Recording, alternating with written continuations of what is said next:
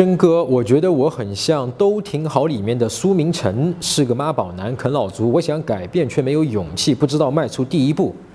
谁说你没有勇气？谁说你不知道怎么迈出第一步的？你现在不就迈出第一步了吗？你给我发了这个问题，而且你发这个问题的时候，你并不知道我们会选中你这个问题，我一定会回答你这个问题，对吧？但是你还是发了，这就是你的第一步啊。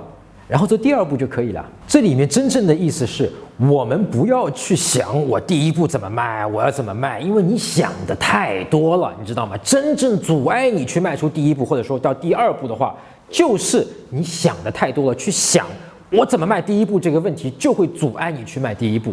就像你做的很好，你就开始做了，把问题发来了，打开电脑还是手机，哒哒哒哒哒打了两三百个字儿，就是第一步。第二步也一样。不要去想我第二步该迈哪一步，好像迈的第二步就必须是正确的。谁说一定要正确的？第二步随便什么事情，找到一件事情可以做的事情，想做的事情，之前没有做的事情去做任何一件事情，哪怕你说，哎，晨晨，我还有一个问题，我再问你一下，也可以算第二步。就是别再去想问题啊，去做事情，去实干事情，这就是第二步。还有你要知道啊，你说那个都挺好里的苏明成，对吧？好像你觉得你很像，我感觉你跟他一点都不像啊，一点都不像，根本性的那个东西是不像的。苏明成他不会来写这个问题来问我说我想改变，你写了这个问题，跨出了第一步来问我，你是有主观能动性的。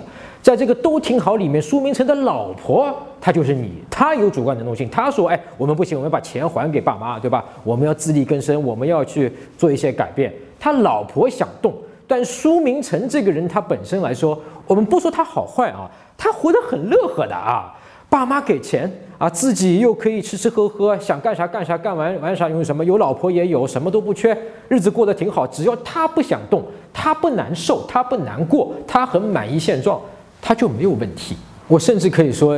只要苏明成他爸妈乐意这么做，然后他老婆呢也能够接受他这么做，苏明成这样一直可以下去都没问题。当然，它里面一直会有一个危险性，对吧？他爸妈最后还是要走的，那么这个钱总归是有一个结束的。那么如果他不考虑这个问题，那么这是他之后要承担的一个后果。那么他愿意承担这个后果，那这是他的问题。只要他自己不愿意去改变，就是。没有别人任何一个人可以去，呃，让他改变的啊。他老婆甚至也很难啊，除非他老婆说你不改变，我跟你离婚。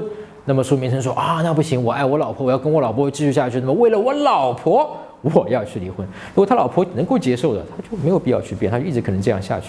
哎，除非是他老婆要逼他说，哎，如果你不这么干，你不改变，我就跟你离婚，你就会失去我。那么这个时候苏明成就要去考虑，嗯。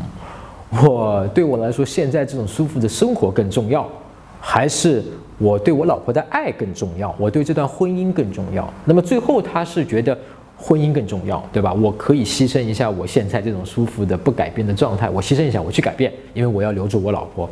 那么这也是他自主的主观能动性的一个体现。也就是说，我虽然不是为了我自己，他其实也是为了自己啊。但是呢，我老婆要我改，我为了留住她，我就去改了。